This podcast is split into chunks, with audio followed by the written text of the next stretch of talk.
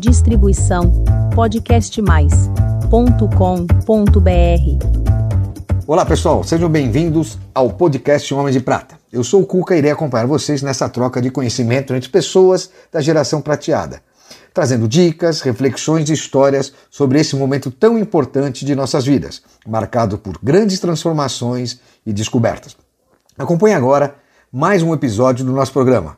E não se esqueçam de seguir a gente no nosso canal do YouTube e nas redes sociais, Instagram, LinkedIn e Facebook. Homens de Prata, uma geração de valor.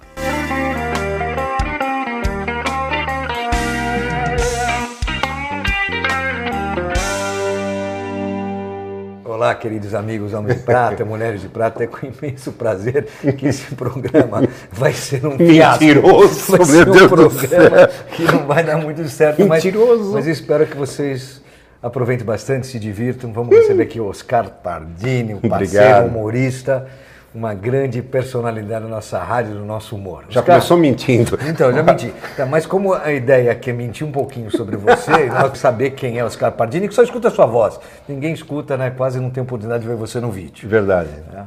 Oscar é um querido amigo, de 69 anos. Não, Não, não puxa pra trás. Fiz 70 e... Ó, eu até que tô bem pra 69. O que atrapalha são os pelos que ficam na boca, né? é, Tipo, ainda bem que são só na boca, né? Só na boca. Oscar, fala Oi. um pouquinho pra mim. Você é uma grande personalidade do humor Obrigado. nas sim. rádios. Eu queria que você contasse um pouquinho dessa sua trajetória nas rádios. Bom, eu comecei sério no rádio em 1984. Por incrível que possa parecer, eu antes eu fui metalúrgico durante bons anos, Pôs fogo na metalúrgica. pus fogo na metalúrgica, estraguei muita peça de carro, né? E fui secretário executivo do Rotary Internacional, porque assim, eu tive eh, parentes que enveredaram aí pela arte, a- eh, como atores, como atrizes, como músicos sinfônicos, e nunca ninguém se deu bem. É, eu, a não ser o primo do meu pai, que ele praticamente começou a carreira, a história dele se, se confunde com a história da TV, que é o Fulvio Stefanini, que era primo do meu pai, Fulvio, de terceiro grau. Tirando o Fulvio, eu tive uma prima que foi atriz e não, não rolou, tive um primo músico sinfônico, tive dois tios que foram diretores do Teatro Municipal de São Paulo.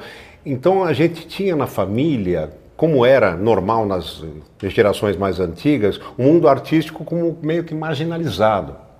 Tanto que eu passei numa peneira de teatro com Palmeiras, estava formando um- uma equipe de teatro, eu passei e fui para casa todo contente, meus pais Palmeiras? ficaram... Palmeiras. Também não vingou, né? Não vingou, né? Meus pais ficaram horrorizados. Não, não vai fazer teatro, porque eles achavam que eu ia parar de estudar, entendeu? Aquela coisa assim que era uma coisa que ninguém queria. Enfim, como eu ia muito bem de exatas, essa história do artístico ficou durante muitos anos da minha vida em segundo plano.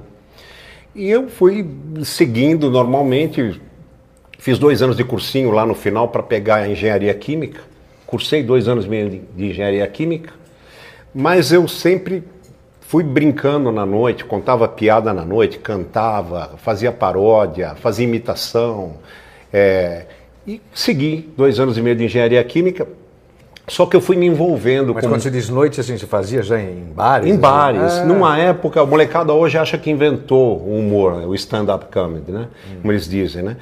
Mas não, não existia. Você pega o começo dos anos 80, o que, que você tinha de atração na noite eram músicos, que o pessoal chamava naquela época de crooners, né? De Crooners, é. Não é? Você tinha as bandas, você tinha os caras tocando violão, quando muito você tinha quatro músicos. E aí eu comecei a fazer os intervalos desses caras. E comecei a fazer amizade com eles. Então, quando esses caras mudavam de bares, os caras me levavam para os bares. Até aí eu comecei, eu entrava nos programas de rádio por telefone. E era uma atração. Porque Pode não- comer se quiser, Não, viu? depois, era uma atração, porque não tinha ninguém que, que fazia esse papo de contar piada, fazer imitação. E era engraçado, porque os caras das rádios, os produtores, começaram a me ligar para dar trote nos apresentadores, né? E aí eu era, começava a ficar convidado para as casas. E isso tudo eu não, não trabalhando com humor, eu trabalhando com outras coisas. E eu lembro, por exemplo, tinha em São Paulo, na Alameda Jaú, tinha uma casa que chamava-se, era um clube privê, chamava-se O Ponto, né? E só era uma casa onde se apresentavam grandes artistas, mas você não pagava ingresso para ir lá assistir livremente. Só assistia os artistas quem era sócio da, da casa, era um clube. Legal. Então, um, um cara que era chamava-se Edson Zanforlin, que era o diretor artístico, né? Ele me colocou lá e eu fazia apresentação no intervalo das atrações. Né? E eu pô, fazia, me apresentava no Jogava intervalo. um ovo, alguma coisa? Hã? Mas bastante, né, cara? Só que não acertava, eu era ágil, eu era magrinho, né? magrinho, né? Fininho. Show, intervalo do Djavan, intervalo do show do Toquinho, intervalo do American Graffiti, que era uma banda que estava estourada na época, É né? bacana. Tinha a, a novela, acho que era Estúpido Cupido, que passava. Enfim, e aí era uma coisa muito engraçada, cara. Porque na época tinha um cara que passava em todas as casas noturnas, ele era folclórico, era um tal de jacaré. Ele recolhia donativos e de uma instituição que ainda existe, que é o Exército de Salvação. E depois que ele passava, todo mundo sabia que um instante depois passava na cola o juizado de menores. Então, quando passava o jacaré recolhendo donativos, os caras, ó, passou o jacaré. Os caras me punham num quartinho lá no Você canto, tinha quantos anos? 16 para 17 anos. Pô, novinho. É. Você já estava aqui, uns dois anos nessa brincadeira? Tava um ano e meio por aí.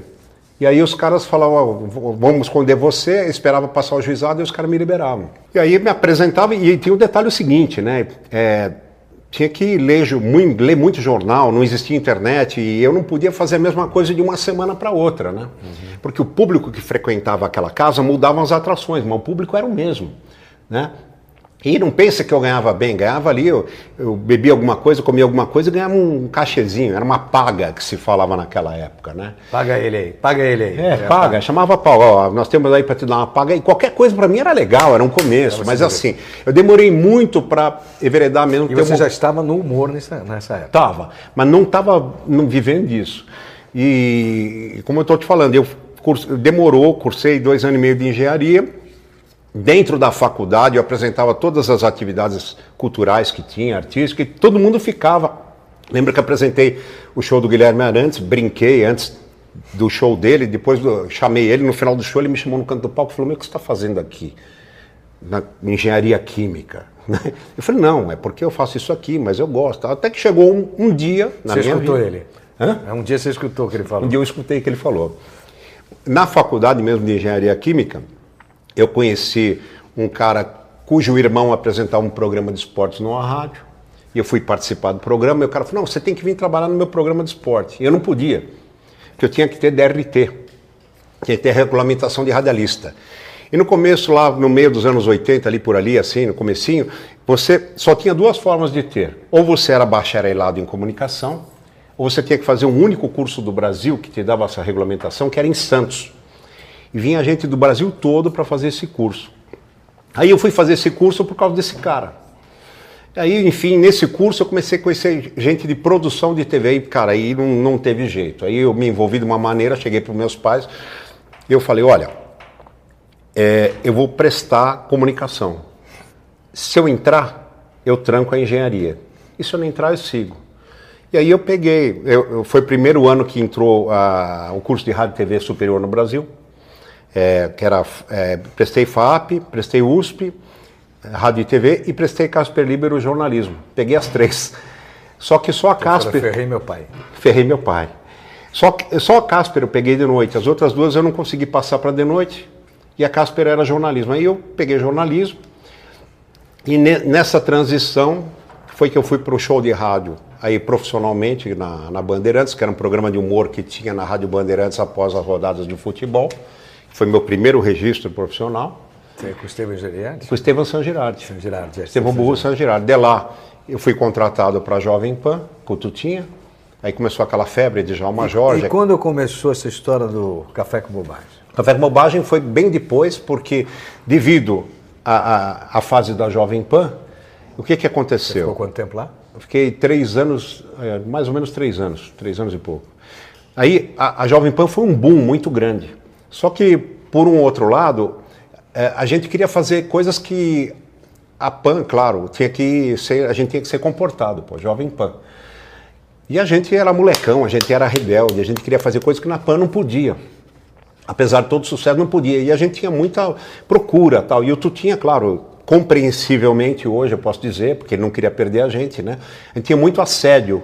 E ele dá uma segurada na gente. E a gente teve uma oportunidade, vagou um horário na FM Bandeirantes e o cara falou assim pra gente, o cara era ex-locutor da PAN, conhecia a gente, tinha se tornado coordenador da Bandeirantes.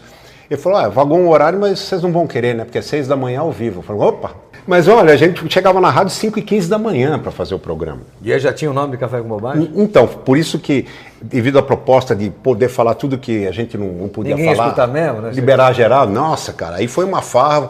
Para quem acha que aí nos anos 90 o pânico foi revolucionário, contundente, é porque não conheceu a gente. O que é que a gente falava às 6 horas da manhã naquela vi, época? porra, era bobagem. Os caras das gravadoras chegavam lá e falavam: Meu, vocês têm merda na cabeça, cara, vocês viram o que vocês falaram, vocês viram o que vocês fizeram. E, e foi o que impulsionou, que explodiu o programa, a linguagem que a gente fazia às 6 horas da manhã, cara.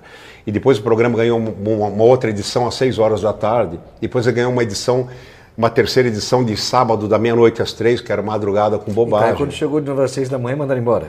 Não, que nada, cara. Mas tomamos várias suspensões do saudoso seu João Jorge Saad, porque a gente aprontava muito, né, cara? Posso te dizer, se você tiver espaço, posso te dizer algumas coisas. aqui. Pode, vai, manda bala aqui. Fala mal pro seu João.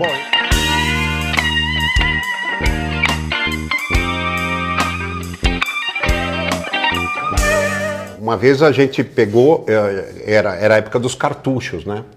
Na, na rádio. Cartuchos.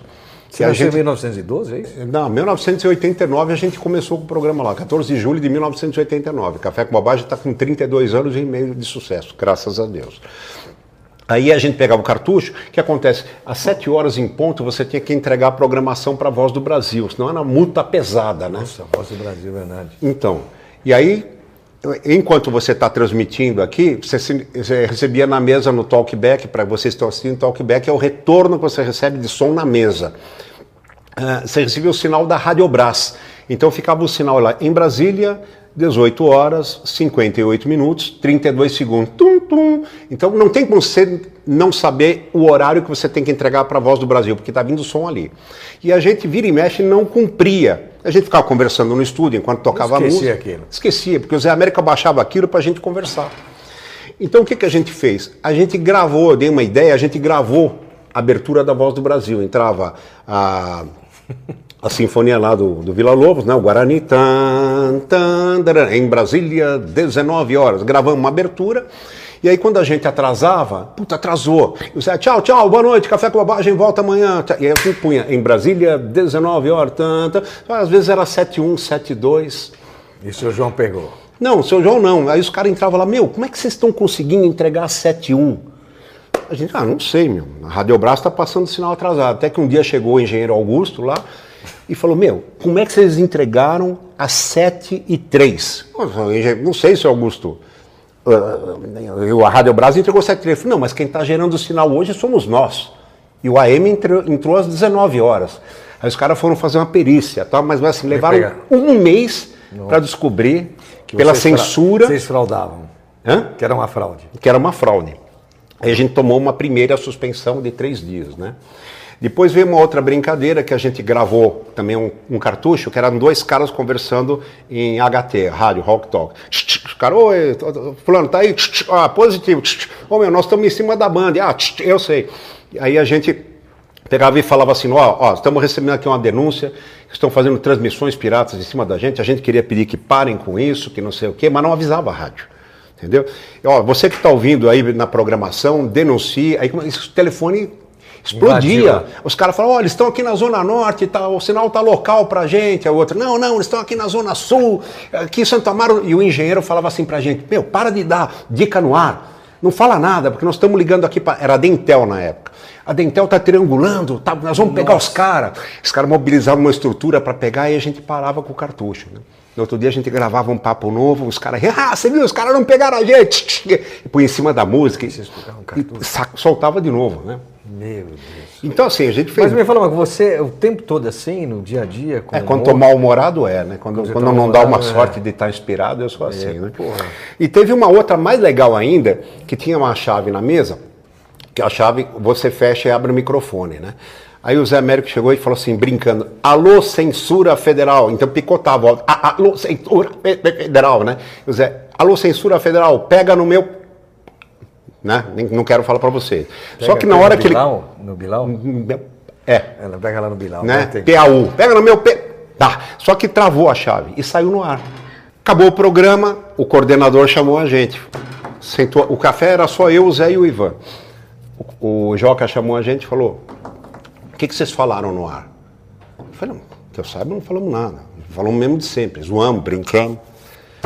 Ele falou: O seu João está pedindo para vocês subirem. Era o popular quarto andar que a gente falava. Né? Ainda hoje é quarto andar. É, né? agora é o Johnny, né? Agora é o Johnny, é. É, o seu João está pedindo para vocês subirem. Aí eu falei, mas por quê? Não, o seu João está pedindo para vocês subirem. Aí ele virou para o Zé América e falou: Você mandou, você encerrou, você lembra o que você falou no final do programa? Zé, não. Falei, alô, censura federal e fechei a chave. Aí o Joca falou: Você não fechou a chave, Zé. Aí a gente. Ferrou. É, a gente subiu lá no quarto andar. O seu João não recebeu a gente. Tinha a secretária dele, a Carmen. Ela só deu uma cartinha assim para a gente assinar. Achamos que era demissão, era uma suspensão. Outra, segunda. É, essa foi quatro dias. E aí teve uma coisa muito engraçada, que a gente já tinha tomado duas suspensões. E aí um dia acabou o programa e aí já veio a ligação direta da Carmen para eu subir, né? Aí acabou, a Carmen ligou no estúdio e falou: Pardini, é, o Ricardo Sade está pedindo para você subir aqui. O Ricardo, o Ricardo não se mete em nada. Ah, mas naquela época, né? Naquela época era. Então, eh, tinha os diretores daquela época, que era, bom, o senhor João Jorge Sade, o proprietário, Johnny Sade, Ricardo Sade, Samira Hazuki, Geraldo Tassinari, é, José Paulo de Andrade. Paulo Sade estava nessa? Não, Paulo Sade não estava.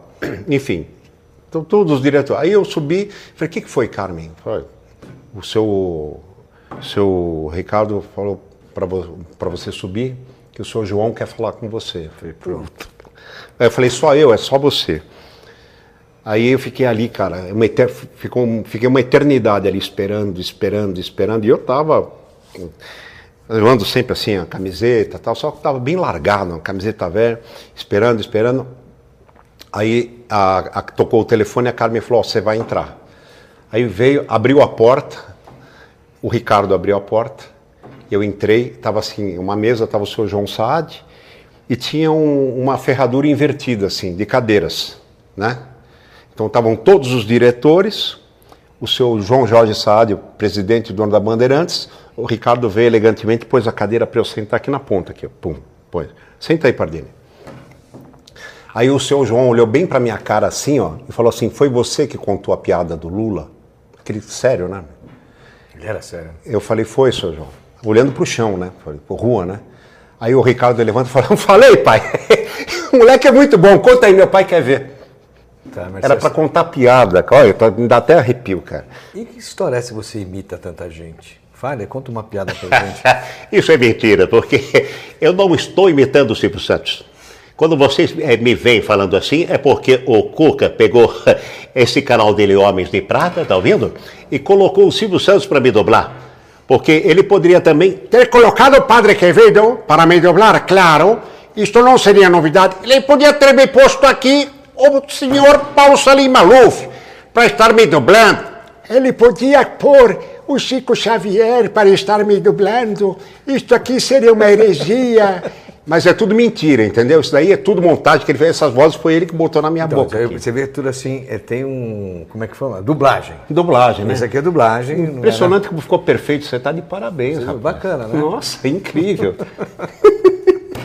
Legal. Oscar, estamos chegando ao fim. Queria que você mandasse uma mensagem para os Homens de Prata. Bom, primeiro eu quero parabenizar você por esse espaço, essa oportunidade que você dá para profissionais de vários segmentos, né? Trazerem aqui a experiência deles, como através da sua, né? Você dá essa oportunidade. Parabéns para você, a sua equipe. Todos aqui muito gentis, todos aqui muito bem preparados, nos recebem com maneira muito gentil, tá? Convidar vocês, quiserem. É, Fala do com... seu show, né? Também. Ah, sim, vou. Convidar vocês para comparecer lá no meu Instagram, arroba Oscar Pardini. Já se vocês não tiverem problema nenhum na vida, vão lá que vocês vão arrumar. Mensagem que eu dou, gente, sejam alegres, sejam felizes façam com amor o que vocês fizerem pronto. Assim vocês vão ser felizes. Não se preocupem com mais nada. Só Legal, isso. Cara. Tá bom? Muito obrigado, Oscar. Velho, valeu. Não, irmão. Puta, passou rapidinho. Parabéns aí. Vou ter você aqui. Obrigado. Gente, não se esqueçam de curtir nossa página, se inscrever no canal e nas nossas redes sociais por um apoio muito grande e compartilhar com tudo que a gente tem feito. Um forte abraço a todos. Homens de Prata, uma geração de valor.